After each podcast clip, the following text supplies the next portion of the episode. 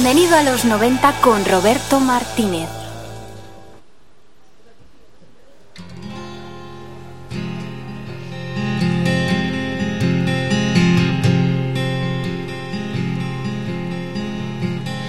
Tell you, my love, where to hide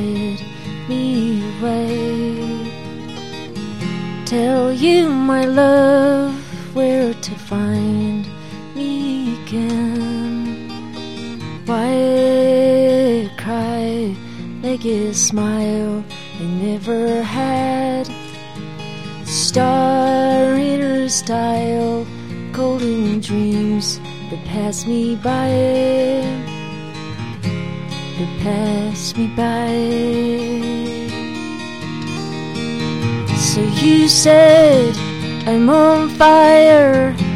Well, I don't think so. And she said, Find you said, Don't lie.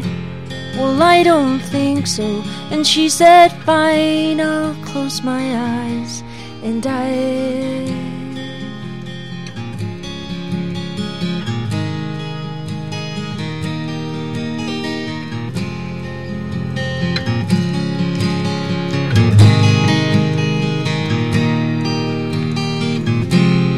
You, my love, where to hide me away.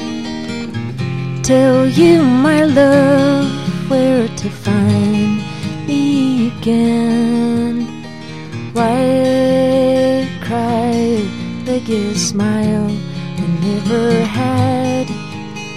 Star in style, golden dreams that pass me by pass me by. Cause you said I'm on fire. Well, I don't think so. And she said, Fine. You said, Don't lie. Well, I don't think so. And she said, Fine. I'll close my eyes and die.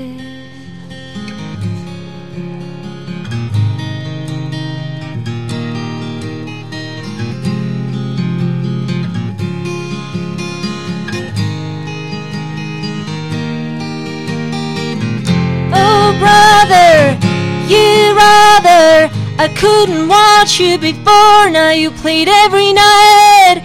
Brother, you rather. I couldn't watch you before, now you played every night. Brother, you rather. I couldn't watch you before, now you played every night. Brother, you rather. I couldn't watch you before, now you played every night. I couldn't watch you before, now you played every night. I couldn't watch you before, now you played every night.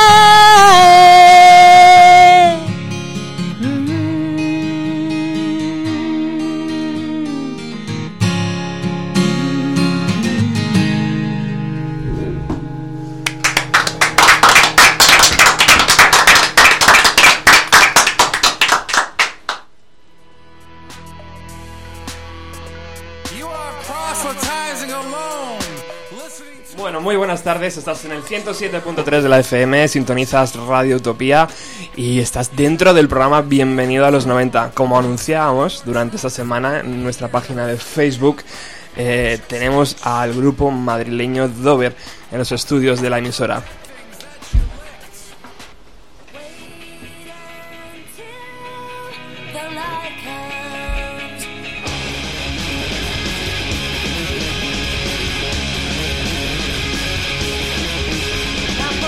Y aunque arrancábamos con los Pixies, porque son noticia esta semana, eh, sabéis que regresan a España eh, muchísimos años después. ¿Cuántos años después? No sé. ¿Habéis escuchado la canción, por cierto, chicos? La de los Pixies. No. Mm, ahora luego la ponemos. Eh, este programa tiene que agradecer lo primero a la gente de Sony Music, a Gema, que está por ahí. ¿Dó- No sé dónde está Gema. Muchas gracias, Gema, por de tu buen trato recibido. A África Mateos, porque fue la culpable de conseguir el contacto con, con Jesús. Y sin duda a Cristina, Amparo, a Samuel y a Jesús. Y a. mm, a ¿Jesús? Cristina. A Jesús, perdón. por haberse desplazado hasta San Sebastián de los Reyes eh, y estar aquí con todos nosotros. Muchísimas gracias por venir, chicos.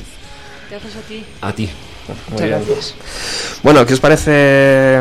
Eh, ¿Qué os parece si, si escuchamos la canción antes de meternos en el mundo del universo Dover y en los 90, porque es- así se llama este programa? ¿Qué os parece si eh, Alex, eh, gracias por estar en los controles, eh? ¿Qué, te, Pasaba pa- por aquí. qué te parece si nos, si nos pinchas la canción de los Pixies? Es la, la anterior, a ver.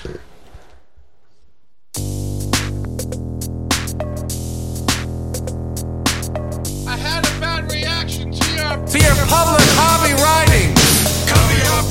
Cover your breath, cover your teeth. I get no satisfaction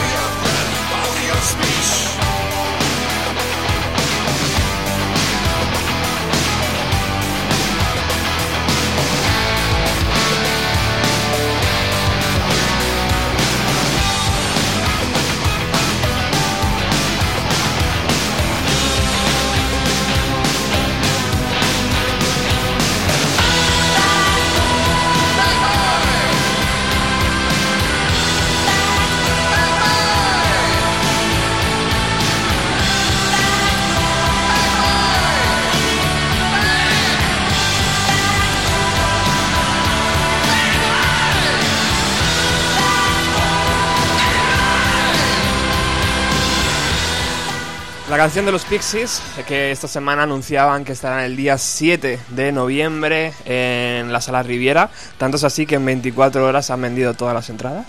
¿Por qué será? No sé. Y han decidido añadir una, una nueva, eh, un nuevo día a su gira española, que será el día 8, y que han puesto las entradas a la venta y ya se han vendido otra vez. O sea que eh, si estáis escuchando esto, es ya llegáis tarde. ¿Qué os parece la canción? ¿Os gusta? ¿Os ha gustado? Mucho. ¿Sí? Chulas, ¿eh? ¿Qué os parece. ¿qué os parece la carrera de, de- de estos chicos? Pues eh, Samuel es el que es muy, muy fan de los Pixies. O sea, ya grupo. tienes tu entrada, imagino. No, ¿Eh? ¿Ya tienes tu entrada? no, No, pero la no. tendrá. La conseguirá. ¿Qué, qué, qué- qué influencia ha hecho Pixies en los 90? tú? Ya que... Yo, yo siempre, siempre digo que, que la influencia de los Pixies ha sido nefasta. O sea, los Pixies, los Pixies han creado toda la- todo lo malo que tienen un montón de grupos. Pero no ellos. Bueno, No, ellos crearon no. también Nirvana, ¿eh? Sí. Sí, sí, sí, aparte de Nirvana y... Pero siempre, siempre digo que hicieron mucho daño porque, porque los Pixies malentendidos... ¡fua! Madre mía. ¿sabes? La influencia de los Pixies, como te entre mal, haces un... Entonces, Un difícil, ¿no? Ujú. Pero sí, hombre, Nirvana es un ejemplo, es un ejemplo que sí que... Son muy imaginativos, la verdad es que sí. sí. Y sigue siéndolo, porque, porque en fin, yo eh, hace poco nos puso un, un documental en la furgoneta Samuel. Ajá. Y pensé, hombre, les veo ya mayores y cansados. A, a ella no, pero a los demás les veía mayores. Pero no, la verdad es que siguen Aquí- teniendo siguen potencia, frescura, la verdad es que sí. La verdad es que ella también ha sido semana, porque eh, le han dicho que no va, no va a participar en el tour eh, con los Pixies. Ay, ay, ¿Quién no va a estar? No, no va a estar. Ha dicho que se va Ah. con, los, con las Breeders. Ah, y- porque ella lo ha decidido. Sí, Ah, amigo mío. Bueno, ya sabes. el comunicado ha sido Eso, como eso. que la puerta siempre estará abierta. Y bueno, Su- Sus cosas, sus cositas. Una pena. Eh, yo tengo aquí algo que he hecho que mm, mm, me parece feo, pero bueno, ya que está aquí vosotros, me, me- me vais a poder ayudar a, a saber si esto es realmente así. Las entradas cuestan 39 euros. La, la sala Riviera entran unas 2.500 personas, ¿no? Más o menos. Si multiplicamos ese Yo creo que dinero menos ahora ya. Se poco querido más, bajar el aforo, sí. a 2.000 a lo mejor. o- Sí, a 2.000, como mucho. Sí. Bueno, yo he hecho unos cálculos más o menos y he dicho que, mm, suponiendo que se llenen los dos días, que se ha llenado, y multiplicando la capacidad y tal, eh, nos dan unas 5.000 personas o un poquito menos, ¿no? Eh, y si cada uno de ellos paga sus 35 euros, me da un total de 175.000 euros, unos 29 millones de pelas. Luego están los gastos de distribución, que eso es otra cosa. Eh, eh, vosotros que estáis dentro del sector, ¿sabéis eh, si Pixies vale 29 millones de Sí, pelas? espera, Oh, espera, espera, espera. Quítale, Claro. quítale el 31%. ya Claro, eso para directamente. empezar. Más luego el promotor. Más luego todos los sueldos, más todos los gastos. En fin, yo mi, mi- nuestra experiencia es que cuando sales a tocar fuera de tu país es imposible ganar dinero. Aunque llenes un, un estadio. no sé qué pasa ahí, que nunca salen las cuentas. Entonces probablemente los Pixies luego de eso no Hombre, pero los Pixies nada. algo de dinero sí, Sí, van a a ganar, pero también se lo han ganado, ¿no? Sí que lo ganan. Hombre, por supuesto, yo no digo que no, ¿eh? A ver, pero no, Sí. no puedes calcular un concepto así. Ahí tienes Claro. que quitarle lo que te digo ya. Pero esto es lo que ve la gente, Jesús, al final, ¿no? Sí, bueno, pero el 31% ya se va. Ujú. Ya le estás quitando eh, 30 y pico mil euros, ¿no? Que eso es Hacienda y, y es GAE. Luego, es que luego ese negocio es así. y Luego tienes que el equipo, la sala tienes que, alquil- tienes que alquilarla, el promotor, en fin, hay un montón de cosas. el, de bu- el booking sí. europeo, o sea, el Sí. tendrá que pagar el submanager americano, más el booking europeo, Más el booking promotor español, claro. Perfecto. Sí, o sea, Pues- Sí, o sea, nada, que- nada. que sí, que los- no sé qué caché tendrán los Pixies, que seguramente el promotor haya contratado a los Pixies, les haya pagado su caché y haya asumido él los riesgos, que es como funciona. Pero por supuesto que el, pix- el caché de los Pixies no son 120 y pico mil euros. Pero además yo creo que sí que estoy con Chris que al final de todo, pues eh, si hay 5.000 personas que se mueren por ver a los Pixies, entonces es que lo valen. Sí, sí, por supuesto. Claro. Y es una suerte tenerlos aquí en Madrid. Claro. Yo no lo estoy criticando, simplemente quiero saber la información. Claro, porque Quiero saber lo que ganan los Pixies. desde fuera, desde fuera está claro que, que es un negocio. Eh, bueno chicos, estáis aquí por dos cosas, porque Bienvenido a los 90 es un programa de los 90 y Dover eh, explotó en los 90 y, eh, y porque habéis sacado un disco que yo lo tengo, bueno, Alex lo tiene por ahí, que se llama Dover Came to Me, eh, 15 años después de la edición de su hermano pequeño, podemos decir. Así que bueno, pues presentando a, este hijo. yo he visto que el CD viene remasterizado, eh, con sonido potente. Viene un segundo CD con una actuación en la Sala del Sol eh, de este año 2013 y el DVD, que a mí es lo que más me gusta, eh, con entrevistas, con directos y con videoclips. ¿no? Yo lo he explicado bastante bien, ¿no? Sí, has dicho todo lo que tiene. Ah, sí. bueno, pues Solo me queda decirte que eh, la remasterización, la verdad es que a mí me sorprendió muchísimo. Lo escuchamos en una emisora de radio. eh, eh, y realmente Dani Alcoberi ha hecho un trabajazo con la ha hecho un trabajazo mezclando el directo mm, pero además eh, la- el disco suena mucho más eh, grande inmenso que lo que sonaba entonces porque ha hecho un mastering muy bueno qué bien, chicos. Opinión por aquí de, de, de por qué ahora, por qué, por qué ahora. ¿Por qué ahora? ¿A los 15 años tal vez era la cifra mágica? Sí, O- ha, ha sido, ha sido el- el- la idea del DVD ha sido y del, del- de editar este, de reeditar el Devil, ha sido por los 15 años. Eh, la idea de la gira fue por una mezcla de cosas, por los 15 años, porque no nos apetecía ponernos a hacer un disco en directo y en cambio de repente nos apeteció, lo hablábamos antes, estábamos empezando a aburrirnos ya de ah, tocar el Snake electrónico, no sé qué, no sé cuál, nosotros somos así, nos aburrimos de las cosas. Entonces dijimos, empezamos el verano pasado a ensayar canciones tal y como era, cómo se tocaba esta, cómo se tocaba la otra.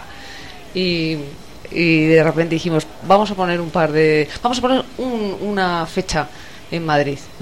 Y como se vendió enseguida, pues pusimos otra y de repente vamos a hacer unos conciertos para ir bien calentitos a, a Madrid. Tres o cuatro y al final fueron 30.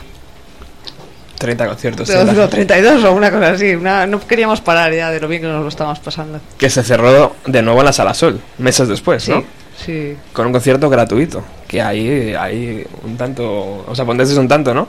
Porque fue genial ir a comprar el disco, llevarte todo este material extra y encima la entrada. La entrada, la entrada la, la, ten- la conseguía quien, eh, los primeros que compraron el, el disco y la gracia era que tocábamos solamente el Devil. Ujú. Fue muy bonito, sí, señor.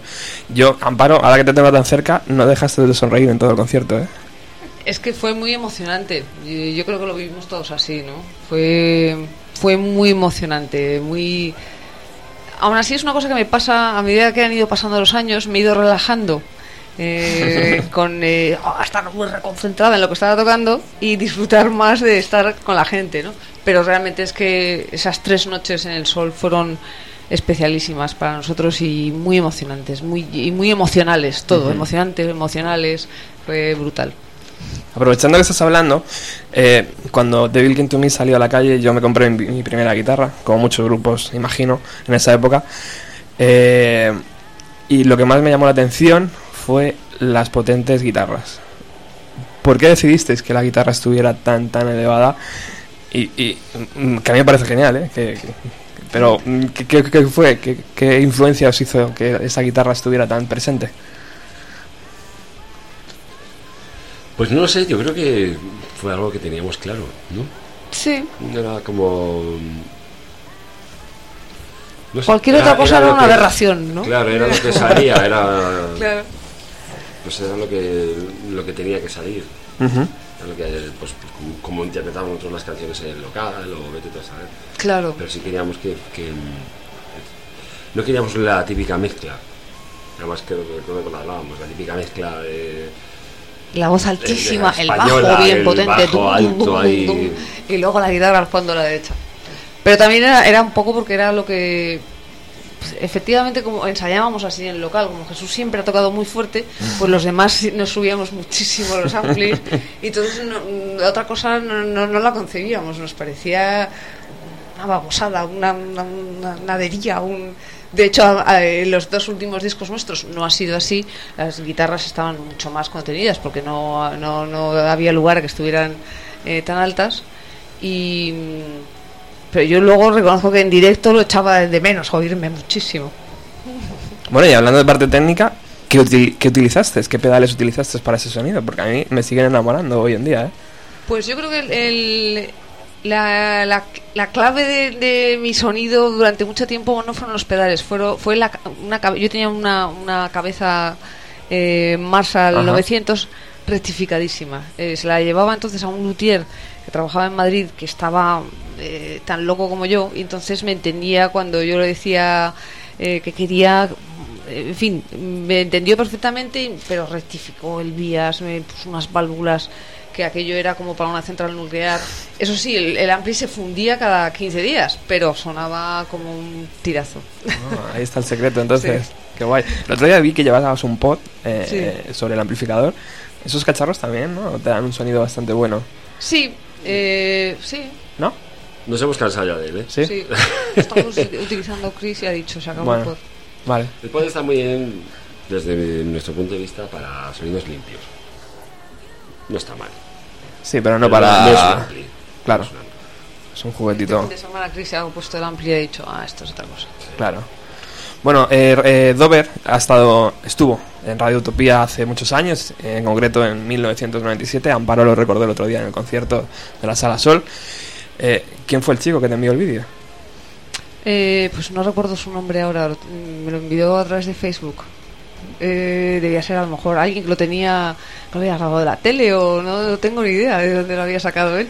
Bueno, pues eh, vamos a poder escuchar un extracto de ese día que eh, los compañeros eh, por aquel entonces grabaron de la actuación de Dover en Alcobendas en el año 1997. Alex. Escuchando el 99.2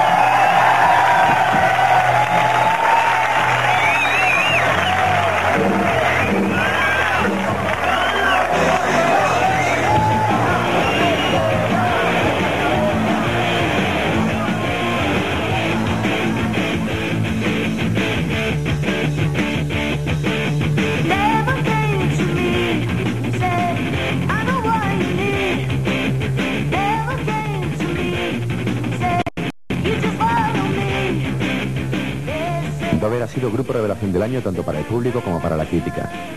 La irrupción en el mercado discográfico de esta banda ha conseguido despertar del letargo la industria musical.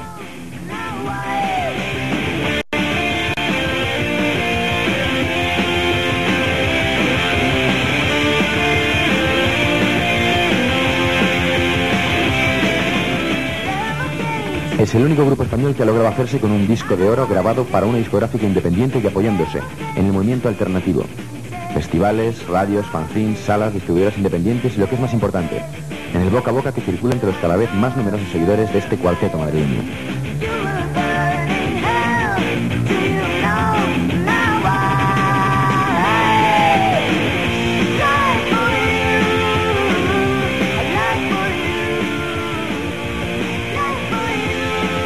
La clave de su éxito podríamos encontrar en la fuerza de sus guitarras que, junto a una muy personal melodía de voz, hacen de sus estribillos auténticos himnos coreables desde la primera escucha.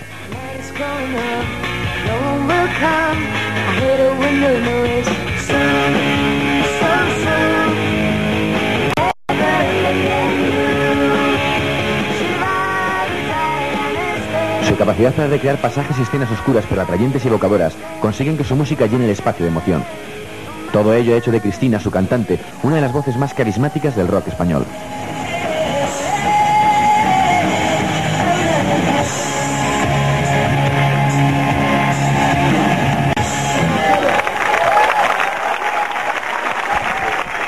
Bueno, pues ahí estaba el compañero de Radio Utopía 1997 poniendo flores, ¿eh? Joder, yo creo que estaba enamorado o algo. ¿Recordáis ese concierto? ¿Recordáis estar en Alcobendas hace, ¿cuánto? 15 años, ¿no? De esto ya, 16, no sé. Difícilmente, Yo, ¿no? Ahora viendo trocitos, si es el vídeo Serenade, al final el- eh, los- lo que estaba sacado del vídeo Serenade no es aquí. No, eso no, no, eso no, es, eso es- eso los cantos. sí. Eh, yo recuerdo la radio y, y recuerdo, ahora viéndolo, pues sí recuerdo la ropa y todo eso, pero claro, hacía mucho tiempo. Yo sí me Claro, eso fue un... También. Claro, sí, estaba Doctor sí. Explosion, La Secta y un grupo de aquí que se llamaba Gloop, eh, costaba 500 pelas, ¿eh? Y, en- y entraba una cerveza, o sea que estaba guay, ¿eh? 500 pelas, cuatro grupazos. Sí, me acuerdo perfectamente, de hecho. Yo recuerdo un comentario que le hicieron a Cristina, eh, porque yo estaba entre el público, claro, y fue... mm, eh, no sé si te llamaron por tu nombre. Diga, "Ah, eh, tienes unos ojos que te comería. el tal", ¿sabes? Así fue un poco perverso el comentario, pero, pero te sacaron la sonrisa, ¿eh? Bueno, eh, imagino que claro, ese día, esos días estaban llenos de conciertos, ¿no? Un- A lo mejor cinco a la semana, yo qué sé, no recuerdo, pero tocabais mogollón. Tocábamos mucho en, aquel momento, pero no, veníamos de, o sea, nosotros con el Sister tocábamos muy poco, no teníamos manager, nos costaba mucho que nos contrataran en los festivales y tal, y de repente, en cuestión de unos meses, eh, todo se aceleró a, más de mil, sí. Joder, ya ves. Eh, hablando del vídeo de Serenade, eh, yo tengo una anécdota que también es muy divertida. Ese vídeo, parte del directo que sale eh, en, en el vídeo, se grabó en tres cantos, como bien decía Cristina. Y ¿cuál fue mi, mi tal? Que cuando veo el vídeo digo, joder, pero si salgo en primera fila. ¿En serio? ¿Estabas allí? Sí, sí, sí, estaba en primera fila y eh, en una de las tomas así súper rápidas, tienes que pararlo evidentemente, sale ahí mi cabeza botando Te buscaremos. en las primeras filas. Eh, qué, qué locura, porque es verdad lo que tú decías el otro día, que la gente se subía al escenario, os tocaba, se volvía a tirar, ¿no? Joder, eso. Sí. Yo, yo no he vuelto a vivir esa explosión tan, ¿no? tan, tan fuerte. Sí, la verdad es que yo, yo antes les- le decía a Gemma que eh, cuando, cuando vi esas imágenes y me acordé de aquel momento, la gente se subía al escenario y nos abrazaba, nos daba besos, eh, a mí me, me gustó mucho porque notabas que la gente lo hacía por porque por lo que estábamos haciendo, por la música que estábamos haciendo, les, les gustaba, les emocionaba, les producía esas emociones, ¿no? Y, y eso es una cosa que hasta entonces no, no pasaba. Normalmente se subían las chicas a darle un beso a un cantante o a un guitarrista, pero no al revés, y, o a todos en el grupo, pero no los chicos, los hombres, demostrar una emoción por algo que están haciendo, entre otras mujeres, ¿no? Y, a, y a mí eso me pareció que, que era una cosa como muy, muy auténtica y muy sentida y me, me gustó recordarlo. ¿En algún momento pasó de ser divertido a otra cosa? No, ¿no? No, La gente no. respetaba. No, no, de hecho pasó a mayores ya, a, a sitios muy grandes, con vallas, seguridad, tal, de imposible. manera que era imposible. sí. Yo recuerdo que cuando terminó el concierto bajasteis por un lateral y bueno, superé mi vergüenza y os pedí que me firmarais un autógrafo en un pantalón. O sea, en el pantalón que llevaba puesto. Ah, qué bueno. Y ese pantalón, pues bueno, ya se ha perdido, pero lo, me recuerdo que lo sacaba de casa muy orgulloso. Y la gente, ¿pero quién te ha firmado ahí? Bueno, Eh, hablemos un poco del débil, ya que estamos eh, poniéndolo. Está sonando de fondo, ¿no, Alex? ¿Eh? Bien. Eh, ¿Cuál fue el clip que, que, que dio en la gente de Bill to Me? Cantar en inglés, la guitarra alta, la voz de Cristina, la batería de Jesús. No te digo nada, Samuel, porque bueno, tú por aquel entonces no estabas en el grupo, Bueno, ¿no? pero a lo mejor como público es... Ah, bueno, bueno, claro, claro. Es verdad. Samuel también puede, puede responderme perfectamente. Mm, la verdad es que es difícil Saber cuál es el clip, analizar, ¿no? Eh, por qué. Y luego en realidad tampoco es tanto. Las canciones eran muy buenas. Claro. Luego al final eh, era un discazo con canciones muy buenas y con una voz mm, súper especial, única además, con un sonido de guitarra también único, una producción que se salía de la norma y una música que en cierta medida había mm, un público que estaba ya receptivo, pero las canciones eran muy buenas. El otro día en la Sala Sol, toda la, toda la música que sonó antes fueron canciones de los Beatles. Y eso, claro, evidentemente mezclado con una buena guitarra, una canción de los Beatles, te da un éxito, ¿no? Porque una canción así, mm, con una melodía muy buena como las de Cristina, con una guitarra tan buena como la de Amparo y tal, al final es una mezcla explosiva y, y es lo que dice Samuel, ¿no? Que son geniales las canciones. Hijo, muchas gracias, por Dios. ¿No? Me- me- me- a mí me embarga la emoción, no sé ya qué decir. Bueno, ¿esto es lo primero, la primera vez que lo dicen en la radio? No, ¿no? No, pero siempre emociona. Siempre me Sí, no, de verdad siempre se agradece.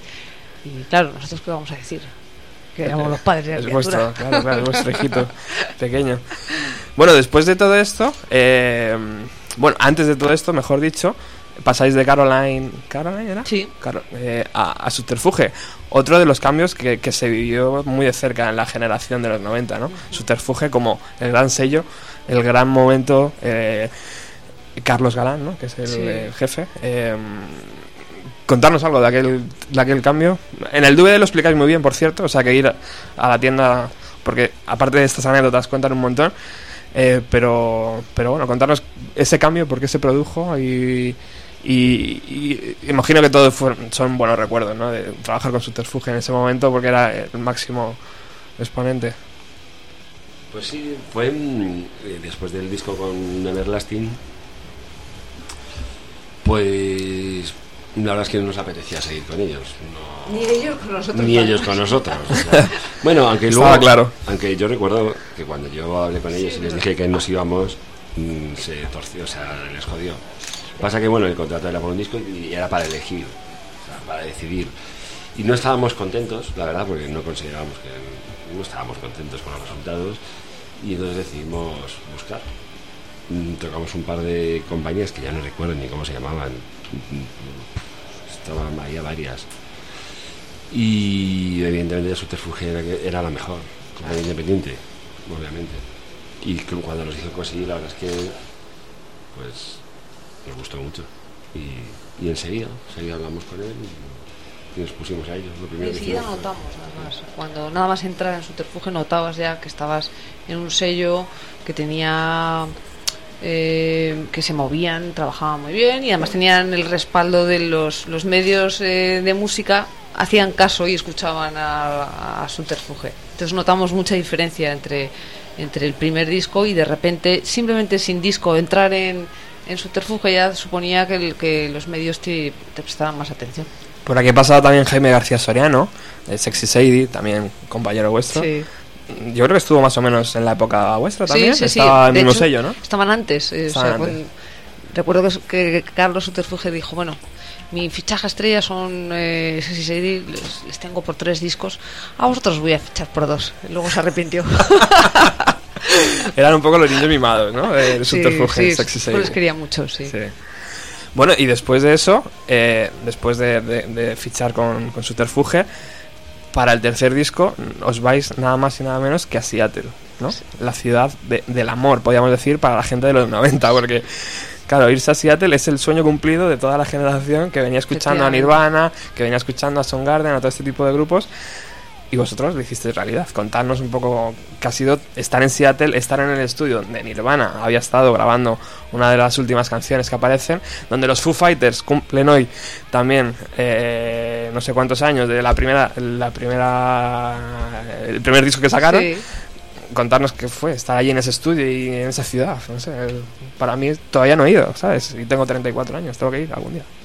Pues fue increíble, la verdad. Fue eh, como nos, eh, nos- estábamos de repente ya en una multinacional que, que no daba el todo lo capricho que queríamos, pues dijimos que queremos irnos a Seattle y dijeron, vale, pues muy bien, pues a Seattle os vais. Y entonces lo grabamos allí.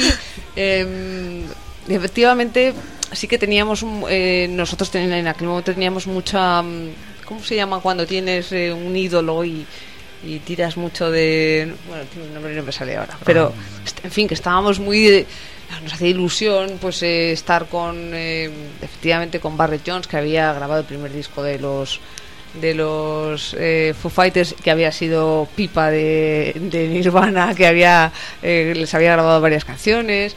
Nos hacía ilusión estar en los estudios en los dos estudios en el que se grabó eh, el, el disco de Foo Fighters. Hicimos la preproducción porque era el estudio de Barrett y luego en el Vogue Langs que habían grabado Nirvana y tal todo nos hacía mucha ilusión mezclado con que es una ciudad muy bonita y muy muy amigable con muchísima gente joven eh, mucha música sobre todo mucha gente muy joven muy, muy muy muy abierta. Y es una ciudad en la que para tirarte dos meses pues la pasas muy bien la verdad. Y entonces pues ala ya te digo hacer realidad los sueños vale por allí dos meses pasándonos lo genial. Yo tengo muy buenos recuerdos. Entonces fue la primera vez que probé mm, eh, que probamos además eh, comida japonesa en fin una salimos del pueblo como quien dice Qué bueno, qué bueno. ¿Y qué, y qué, qué anécdotas os contó este, este productor? Porque claro, habiendo trabajado con tanta gente, Muchas. contarnos alguna. No sé, Yo ¿os acordáis? muchas, sí. Me imagino que, que era 50% grabación, 50% vamos a hablar, ¿no? Con este tío, a ver qué, qué nos cuenta. Sí, eh, nos contaba muchas cosas. De hecho, eh, Samuel también tenía, también grabó con, con Barrett porque eh, tenía, eh, estaba en un grupo, vamos, él era cantante de Sperm, de un grupo que estaba Ujú. en el sello y grabaron también el primer disco. Hostia, qué guay. A Seattle, nosotros también. Qué lujo, joder. y que eh, tú sí que recuerdas muchas anécdotas, ¿no? De cosas que contaba Barrett. Pues no sé tampoco. Nada, contaba así, pero tampoco era.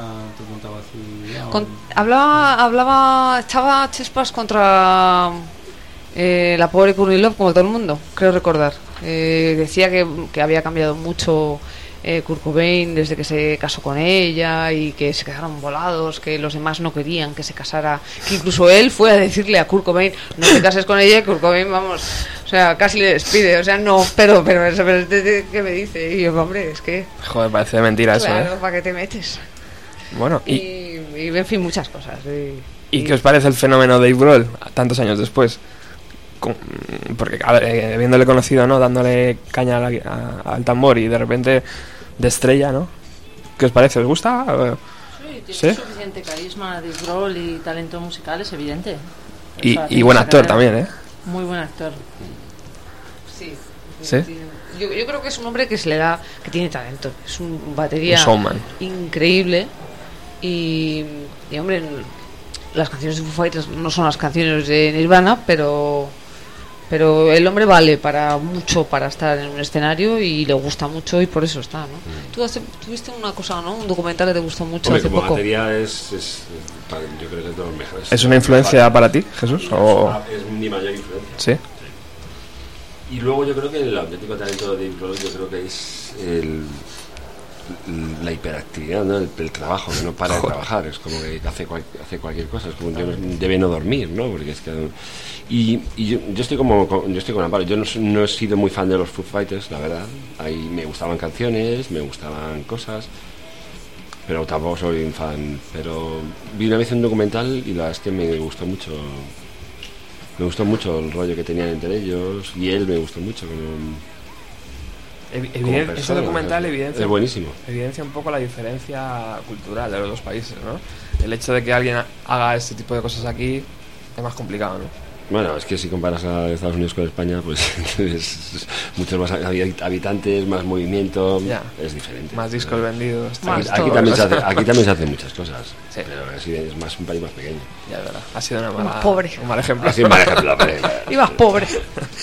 Bueno, este programa, aparte de poner música todos los jueves de los 90, eh, tiene otra vida que recupera eh, viejas cintas de TDK y de cualquier tipo de marca de un programa llamado De 4 a 3. Este, de cuatro a tres. este programa, eh, Alex busca por ahí el audio, el audio cuando puedas. Gracias. Pobre Alex. Eh, este programa, pues, eh, por aquí ha estado Paco Pérez Brián. Ha estado en los estudios, nos lo pasado en grande con él, con Paco, sabéis que se pone a hablar y, Sí. y enseguida te, te- te cuenta todo. Eh, este programa pues era, se emitía los sábados y domingos, ¿verdad? De Sí. 4 a 6 de la tarde. Y, y, bueno, pues si el Devil Came to Me eh, fue, indispensable en el 90, ese programa estaba a la par, ¿sabes? Ese Sí. programa nos traía todo lo que ocurría afuera Era un programa buenísimo. y de forma mu- muy bien contada. Eh, es inevitable que hoy pongamos el audio para hacer un poco ¿no? en memoria de, de 4 a 3 de Paco y de Cristina, Amparo y Dover. Y bueno, ya lo habéis escuchado ellas evidentemente, pero bueno, por si alguno eh, no lo ha escuchado, vamos a escuchar este pequeño extracto de un programa de Paco Pérez Brián el día 9 de abril de 1994. Eh, tras la trágica muerte de Kurt Cobain, eh, las noticias estaban ahí un poco raras, todavía no se sabía nada, pero bueno, vamos a escucharlo y a ver.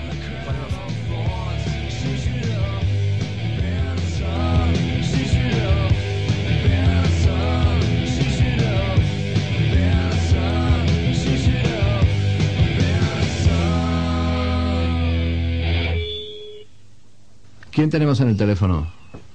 Buenas tardes. Hola. Buenas tardes, Amparo. A ver qué nos pasa con el teléfono. A ver si es la Amparo que yo espero o no. Amparo. Porque Amparo fue un oyente de nuestro programa que se vino a Hawái a ver a Nirvana y que amaba. Es que no oigo la radio. Eres, No a eres Amparo. Amparo, buenas tardes. Amparation, te tengo ya controlada. Ya sé que estás ahí. Te, te estoy viendo encender la radio para oírme. Amparo, me estás escuchando por la radio, ¿verdad? Ahora yo te estoy escuchando a ti. Parito, un besazo, ¿cómo estás? Pues eh, bien. Bueno, sé, ya sé.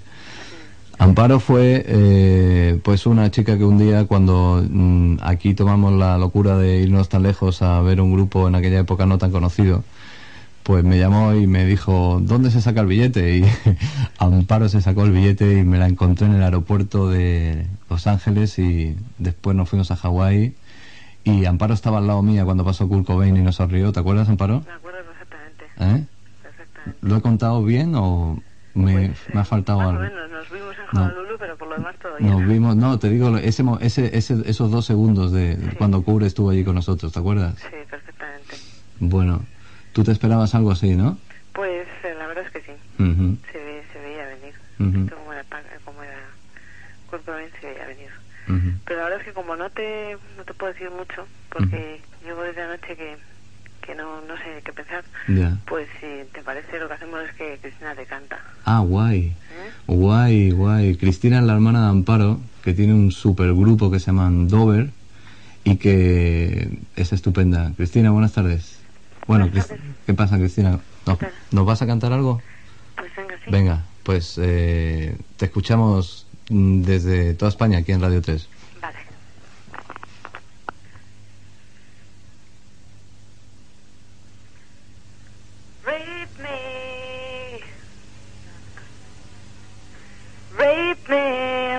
Friend.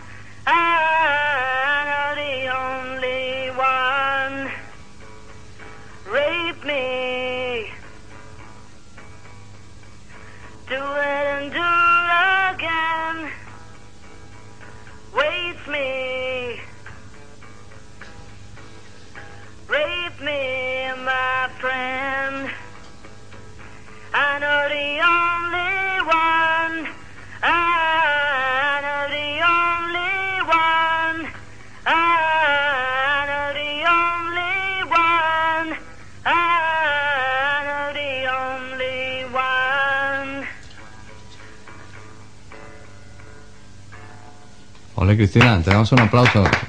Porque estamos aquí en el estudio. Y muchas gracias, Amparo. Bueno, espectacular Paco Pérez Brián, eh, uno de los, si para Jesús Dave Grohl es uno de los referentes, para Bienvenido a los 90 Paco Pérez Brián es uno de los referentes que siempre intentamos traerle, pero bueno, él está en su mundo eh, paralelo. Eh, Rain Me, cantado por Cristina, eh, en un momento trágico en la carrera de los seguidores de Nirvana. ¿Todavía os queda algo de agridulce aquí en la garganta de aquel día, de aquel momento? ¿O, o- o ya con la edad es como, bueno, es algo anecdótico? Hombre, ha pasado mucho tiempo, ya no sé, bueno, pues ha pasado mucho tiempo desde que Cobain murió y, y entonces, como siempre, cuando el tiempo pasa, pues todo se suaviza. Se va borrando un poquito. Claro. ¿Cuál es vuestra teoría? Así rápidamente. Eh, yo no lo pensé nunca mucho, la verdad. Mejor, casi. De hecho, yo fui con Paco a, a verles a un concierto en Hawái.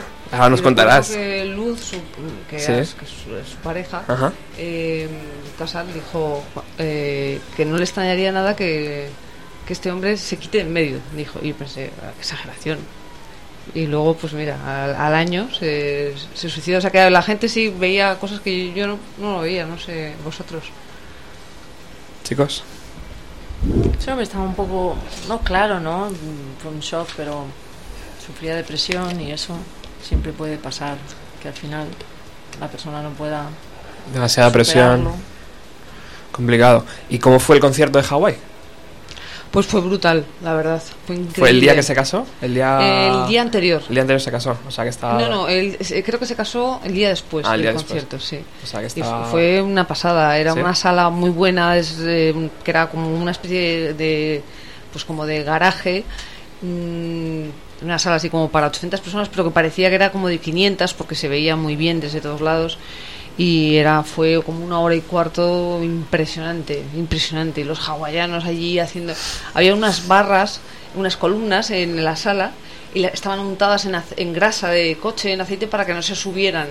Eh, la gente no se subiera y se subían. Los, los surfers se subían co- histéricos, perdidos y se tiraran, porque si la gente se subía y se tiraba. Qué bueno. Y bueno, fue impresionante. A mí, yo creo que es el concierto que más corto se me ha hecho en mi vida. Y que y, estuviste cerca de Kurt Cobain, ¿no? Según Paco, Eh, eh, pasó por allí, sí. ¿dónde estabais vosotros? Estábamos en una escalerita que subía hacia el camerino y, y pasó con que Courtney Love delante le llevaba de la mano. Y yo le dije a, Paco, anda, es la cantante de Hall. Eh, Estaba superpuesta tú ¿eh? en aquel momento, sí, en aquel momento estaba muy puesta. Luego ya han ido perdiendo, eh, ya no me enteré de nada. Pero entonces sí. ¿Y, qué tal? Y, o sea, era, era de verdad, ¿no? Sí, sí, era es de un verdad. poco como, como, como tenernos a vosotros aquí, ¿no? Coño, son de verdad, mira. Pero en pijama. Ah, en pijama. Él este iba, tocó en pijama aquella noche. Con una cosa así, un ambientador eh, colgado del cuello y, y subía, ella le llevaba así pum, pum, pum, al camerino y él pum, con todos los pelos. O como Samuel cuando está con los pelos en el concierto, pues igual. Samuel que no deja de moverse, ¿eh? El otro día en la sala Sol, tío. Impresionante. Yo no sé si tienes un esguince aquí, ¿eh? A lo mejor. No, no. eso, eso se, se trabaja, Es, ¿eh? no, yo es la música que es así. Muy bien. Sí, sí, no hay que yo no hago nada en realidad. Como que no. Es, mm, son las canciones.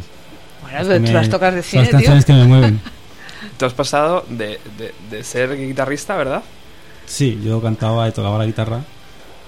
A, a- a tocar el bajo. ¿Cuál, has- ha sido tocar la bajo. transición? ¿Cómo ha sido esa transición? ¿Te ha, te ha costado un poco de Pues instrumentos? bueno, me puse las pilas y, y solo con la, con, la, con la oportunidad de tocar el bajo en Dover, pues vamos, echar las horas que haga falta.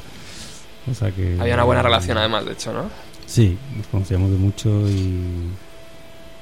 Y nada, y luego. Pues es que. Pues pasa un poco también, ¿no? Las canciones buenas son fácil tocarlas, que se parece que no, pero. Pero cuando una canción es buena es más fácil grabarla, es más fácil que suene bien, es más fácil todo, ¿no? ¿Y se hace muy duro llegar a un grupo donde tres personas tienen ya un fuerte vínculo de los años? ¿O, o es fácil? Pues, ¿Te lo pusieron fácil? En mi caso, desde luego, no. No, no tengo. O sea, no, no tengo la sensación de que haya sido difícil ni nada. Un día estaba en casa viendo la tele y al día siguiente estaba tocando el bajo con Dover y. Y, y, y lo. O sea, todo lo, lo extremo, ¿no? Que pueden ser estas dos situaciones. eh, la naturalidad de alguna manera, ¿no? Y, y el encajar, pues ya nos conocíamos de, de mucho de antes, entonces pues no, no resultó como Ninguna, inocen- nada difícil, ninguna, nada... ninguna inocentada de Jesús ni nada de eso. No, no, al revés. Me la hizo a mí. La inocentada se la hice yo a él. No fastidie. Joder, me Le- hizo le- una recetada buenísima. ¿Qué le- pasó? ¿Qué le pasó? reventé un bombo de... Se compró una batería nueva Yo era dos de Sonor. Y, y pedí una batería súper especial con los herrajes No, dorados, la amarilla, nueva, tío, amarilla purpurina con los herrajes dorados. Primer día, ¿eh? Batería tardaron, nueva. Oh, cua- tardaron cuánto? Tardaron cuatro meses en traerla. Una burrada para la gira nueva, un pedazo de batería bestial. Y el primer día se la saqué de la caja de cartón. Me ayudó Vamos Samuel a cargarla y, y el pobre se la dejó un poco fuera en la pata, Había ¿no? montacargas. Había un montacargas. montacargas en el local, que era como un ascensor tal. Empezó a subir el montacargas y de repente yo No y cuando subimos el bombo estaba reventado y yo ahí Estaba hecho un ocho. Joder. Muy mal. Ahí dijiste, bueno, bueno tengo que decir que le he sacado, le he sacado un par de cuadros eh, gracias al bombo Sí, pues, Samuel, pinta de cine. Toca la lotería. po- ¿podemos ver alguna de tus obras en alguna página web, No, exposición no, o no? nada. En el Facebook Privado. nuestro, Sí, en Huelga. Facebook, Sí. pero no soy mucho de, de, de exponer ni nada. Y, y eso. Y cada vez me gusta, me gusta menos casi. Bueno, O me gusta, Hacerlo para ti. sí. Y cada vez voy, creo que esa va a ser mi, mi obra maestra. Esconderlo todo. y dentro de 80 años, cuando alguien abra y derribe el trastero de, de la casa, se encuentren ahí como una pequeña tumba de Tutankamón, todo lleno de cosas ahí hasta el techo. y, y tú dentro tú dentro Yo dentro. tú dentro ahí Está- el está- balsamadico. ¿estará la batería destrozada de Jesús o no? No, de aquella batería que, que pasó. ¿Qué pasó, ¿La- Jesús? ¿Le diste Pues, un nada. arroz café o algo? o no la verdad es que me lo mon- no sé cómo me lo monté para que me dieran otro bombo la verdad Así. sí Se volvió aquello. algo algo hicieron Llama mucho la atención los tatuajes que tiene Jesús. Eh, incluso el de la espalda que le vi el otro día, el círculo en llamas, no sé, no sé muy bien lo que es. Yo tampoco. Eh, no me lo veo. Estaba borracho cuando se lo hicieron. No me lo veo, además. O sea que... ¿Qué, qué historia tienen esos tatuajes? ¿Qué, qué son? Porque no tengo ni idea.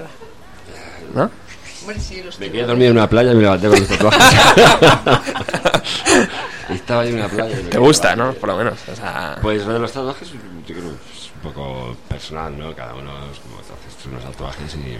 Tú eres A amante ver, es, es estético, básicamente. Lo que pasa que. Claro. Nos empeñamos en poner un lado místico para Pues justificarlo, pero bueno. Tiene, ¿eh? no Yo lo creo sé. no. Yo creo que, que efectivamente los tatuajes tienen un lado muchísimo más eh, metafísico que físico. Porque el tatuaje a a los, a los dos años de hacerte ya no te lo ves nunca más. Mm. Entonces es una cosa que es como una parte de ti, pero que. Pero no física, o sea, es física porque lo puedes ver, pero es, es más profundo, sí. Yo sí, Lo, yo sí lo creo. También depende del sentido que tú le des, ¿no? Y es que lo- los tatuajes de estos maoris, pues ya me los, hizo un- me los hace un amigo y, y ya es como que es como más un pirado, un francés pirado de estos que se va a Nueva Zelanda y esas cosas. Y eso ya es una, algo muy espiritual, o sea, es que el- solo te tatúas y yo qué sé, es muy tarado. Si te ve mal no te tatúa, o si le caes mal no te tatúa, o qué sé, es como que te está haciendo un regalo, entonces Ya. eso sí es espiritual, por ejemplo, Ujú. su forma de verlo, ¿no? Pero para las llamas en, la muñeca, pues, pues, es una vacilada de los ángeles. Está guay, está guay. Como si te toca, como si te toca un fosquito si te lo pones, pues igual. Eh, bueno, tenemos preguntas de la gente, que hemos anunciado vuestra visita en Facebook y, y, por supuesto la gente nos ha pasado sus preguntas, pero también tenemos a Miriam, que es eh, colaboradora del programa, que ella es, es un poco es un poco nerviosa, no hables que no está el micro, no se te escucha, y, y os va a hacer preguntas, por supuesto, con todo el cariño. ¿verdad Miriam? Buenas tardes. Hola Roberto. ¿Qué tal chicos? Es que es una pasada. O sea, sinceramente lo he dicho antes, pero que estéis aquí es... Yo os descubrí con 13 años, yo tengo 26, o sea que es un poquito más tarde. Y, y no sé, o sea, es alucinante. Además fue el primer, se lo contaba Roberto, fue el primer grupo y me creía que erais extranjeros realmente, ¿no? Y cuando escribí que eran españoles dije, "Hostia, esto, es alucinante, o sea, eh, flipante. Gracias. Y bueno, una de las preguntas que, o sea, realmente que tengo es el, el cambio de estilo, o sea, eh, el porqué, ¿no? De, de- yo creo, de, por- de, de pasar un estilo a, a otro tan radicalmente, porque a lo mejor hay grupos que es, que es algo más paulatino. Y Pues yo creo que porque. eh, básicamente porque nos. Nos estábamos aburriendo ya. Y yo creo que eso es fatal. En, en un grupo de música aburrirte es lo peor. Y yo, por ejemplo, yo personalmente a la hora de componer el, el último disco de rock que hicimos antes de, de Follow, eh, que fue el de Flame, a mí me, me resultó más, me costó más hac- eh, hacer mi parte de canciones y me resultó más como que ya me sabía la fórmula demasiado de memoria y, y- y- a, a mí personalmente me apetecía probar eh, cosas nuevas. Y entonces empezó ahí a rondarnos en la cabeza y hasta que un día se, se cristalizó en Let Me Out y entonces ya no hubo ma- manera de pararlo. Entonces nosotros somos así, no tenemos miedo a las consecuencias. Y si nos si queremos ir por un sitio nos metemos en el local y vamos. A veces luego comercialmente sale muy bien y otras veces sale muy mal, pero en el momento de hacerlo no tenemos eso en la cabeza entonces pues por- eso es- por eso hemos eh, hecho cosas muy drásticas no que desde fuera se pueden ver como muy drásticas Sí, desde luego. Y luego el disco de, no sé, el 2000, porque es un disco que cuando he comentado con mucha gente no, no lo conoce, el del 2010, el de Sí. Ika Kene, que tiene unos ritmos como muy africanos. Y yo soy de Marruecos, entonces es como muy, muy étnico. Sí. Y me gusta muchísimo, o sea, de dónde viene la idea también es un poco... Pues vino, la verdad es que vino porque eh, yo me novié con un africano, Ah, eh, un chico inmigrante que estaba viviendo aquí en Madrid y entonces pues eh, eh, él, bueno, él y todos sus colegas estaban siempre escuchando su música de sus tierras en, en Sí. el móvil. Y entonces un día escuché una canción de un cantante de Guinea Conakry que tenía unas guitarras y una especie de flauta nigeriana que me gustó muchísimo. Y eso me llamó mucho la atención y a partir de ahí empecé a escuchar muchísima música y empecé a contagiárselo a los demás. Igual, cuando nos dimos cuenta habíamos hecho la habíamos hecho Ikakene, que era una canción que era como Sí, de, sí. bueno, pues nada, se nos Y, y Danaya, nos- que es otra canción sí. también súper africana. Y luego está la Réponse Divine, que es en francés, que es un tema ¿no? que, que yo creo que es el único tema que tenéis en, ¿no? en francés. Sí, bueno, pues, luego hay otro que tiene un estribillo, creo que tiene en francés. Pero f- a mí me, me encantó. Y la portada del tigre es súper bonita. Muchas gracias. No sé si lo hizo Jesús o Samuel, Samuel. Samuel. Samuel. Sí, o sea que sí que están tus... Tu obra. no están tan escondidos. Y luego... El, hay- el segundo disco creo que fue el de I Was Dead for Seven Weeks in the City of Angels. La portada del disco, porque claro, yo os digo que lo descubrí con 13 años y me impactó muchísimo esa, esa portada. O sea, el fondo rojo, el, como el ángel caído. Y también, es- a mí las portadas que me, me llaman mucho la atención. Y, y vuestras portadas siempre son, no sé, eh, Jesús hizo dos. preciosas. Eh, hizo la portada de Devil, la del demonio, es de Jesús y. Y, Y esta y también. I Was Dead también, sí. Pues son chulísimas las portadas. Muchas gracias. Y bueno, la última pregunta es que si con este la reedición de Dover Came to Me em, volvéis a vuestros orígenes o no sabéis realmente si vais a cambiar de estilo o por dónde van los tiros. Sí, mientras estemos tocando esta gira y tal, Seguís. temporalmente, sí. Luego ya el siguiente disco No se sabe. no se sabe porque no lo sabemos ni nosotros. Yo creo que es muy difícil volver al origen. A Eso no se puede hacer, se puede recrear, se puede, podemos volver a subir el sonido del- de, de- de la distorsión y ponernos más burros a la hora de componer. Esas- que esas Pero hacer, pero volver a hacer exactamente, eso es una cosa Claro, que son es etapas como que- sal- nos salió en aquella época con lo que éramos entonces, escuchábamos todo eso. Y claro, eh, entonces la- volver a los orígenes no creo. Volver a hacer eh, una canción muy cañera pudiera ser. Pudiera ser. Bueno, hay otra pregunta que se me acaba de ocurrir, que es verdad que fue un videoclip que me impactó muchísimo. Ya digo, vivía en Marruecos y entonces veía los videoclips ahí y tal. Y era como bueno. una especie de bosque con una niña en una casa. De Y, y era, pre- era como, me recordaba mucho al espíritu de la colmena, no sé por qué. Sí, Ah, tenía eh, esa- ese aire, sí. y, y era un, no sé, ¿de dónde viene la idea un poco de ese, ese videoclip? Pues era un, un realizador que con el que trabajamos en ese disco, que no me acuerdo cómo se llamaba. Iñaki, no. Sí, Iñaki algo. Iñaki- Y bueno, pues él quería hacerlo de como si fuera yo de pequeña y buscó, en- eh, hizo un casting y tal y esa, esa chica, esa Claro, se niña, parece mucho, que ahora ya o sea- una chica, claro, Claro, eh, que sí se podía parecer un, claro un era poquito como a mí, sí. una reminiscencia ahí. Sí, y, y la verdad es que nuestra parte fue muy sencilla, hicimos un playback y tal, eh, luego nosotros en un, en un aparcamiento y, eh, y, y estuvieron unos días grabando con la niña. Sí, cierto, porque parecía como una especie de... Sí, de, en un, en un- de no me acuerdo, sí. sí. Y, Y, era estuvieron en la impactante, sierra sí, y a mí tal. por lo menos Sí. me tenía loca. Además estaba esperando que saliese, porque siempre ponía a la misma hora de- del día y era como a ver que llegan ya. Qué Sí, suerte sí. tenemos. Muchas gracias, de verdad. Y nada, eso, eso es todo. Y muchas gracias. No, muchas gracias a ti. Bueno, Miriam es un verdadero lujo tenerla todos los jueves. eh, es la, la, la verdadera esencia de los, de los 90. Y, y bueno, yo tengo algunas preguntas eh, de gente que ha escrito al Facebook del programa. También hay gente por aquí fuera que ha venido a veros y que, gente que se ha ido también. Bueno, no sé si quieren hacer alguna pregunta. Eh, no, no. Bueno, da vergüenza. Eh, María Hernández, de Alcalá de Henares, nos dice: ¿Alguna vez habéis pensado en separaros? Suena un poco dura la pregunta, pero bueno, no sé si. Hasta el día No, de hoy por no. ahora no. No, ¿no? Hasta el día de hoy no, nunca lo hemos pensado, siempre hemos pensado cómo hacer para poder seguir. Muy bien. Pues ahí, María, tu respuesta. Eh, José, desde San Agustín de Guadalix, por aquí cerquita. Eh, mi pregunta no es muy original, pero después de todo este tiempo, ¿no tenéis ganas de volver a los orígenes? Bueno, ya ha respondido antes un poco Amparo. Desde luego lo que sí teníamos ganas este invierno es de tocar eh, eh, nuestras canciones antiguas con toda la caña del mundo. Eso nos ha, nos ha apetecido muchísimo y nos lo hemos pasado muy bien. Son nuestras canciones, yo recuerdo cuando la gente nos echaba en cara, eh, ah, porque claro, ¿cómo es posible? Y no, esas canciones, eh, pues son nuestras canciones, renegáis de vuestra música, pero ¿cómo vamos a renegar de nuestra música si es nuestra música, la hemos hecho nosotros, ¿no? Entonces, nos ha, nos ha apetecido muchísimo. ¿Qué va, eh, no, realmente se nos resulta muy difícil ahora mismo decir, vamos a hacer un disco de rock, porque eso aunque lo quisiéramos planear, luego te tiene que salir el disco de rock o de esto o del otro. Entonces, ahora mismo no sabemos todavía por dónde, cómo van a salir las canciones, qué canciones van a salir, si van a salir. No, no tenemos ni idea, incluso ni siquiera si va a salir alguna canción. Entonces, pues es pronto para, para decirlo. Yo creo que se trata de volver a los orígenes. Yo creo que cuando cada vez que, que, que- que empiezas algo nuevo, siempre se vuelve al origen, a, a un, se parte de un origen que es el cero, ¿no? La, o sea, no importa lo, lo mucho que hagas, siempre que vas a hacer algo nuevo, no es tanto volver a los orígenes, tal y como eran, sino, pero siempre estás en el punto de origen.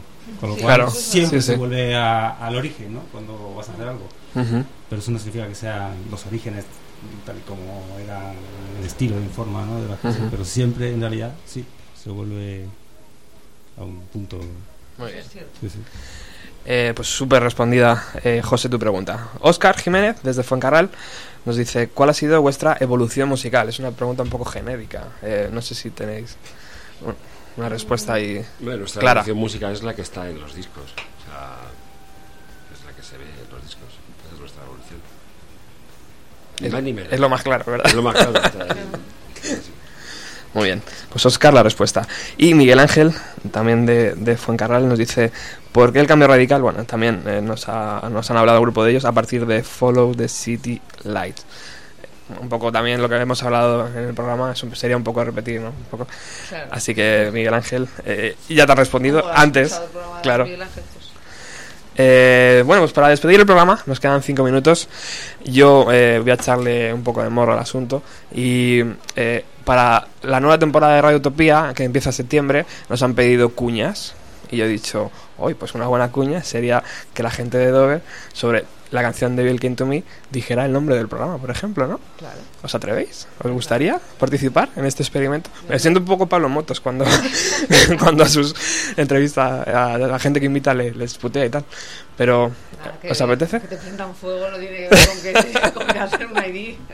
Encantados. Entonces, Alex, ponemos eh, Devil Came to Me desde el principio y si queréis, pues después del riff, eh, que baje un poco ¿no?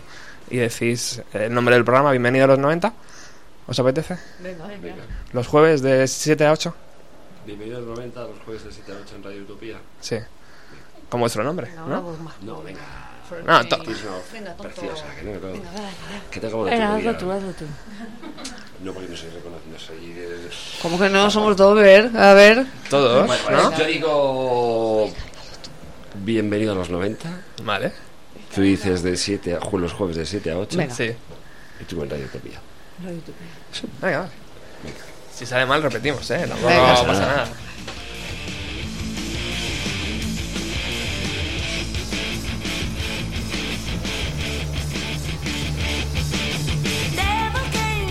Bienvenido a los 90.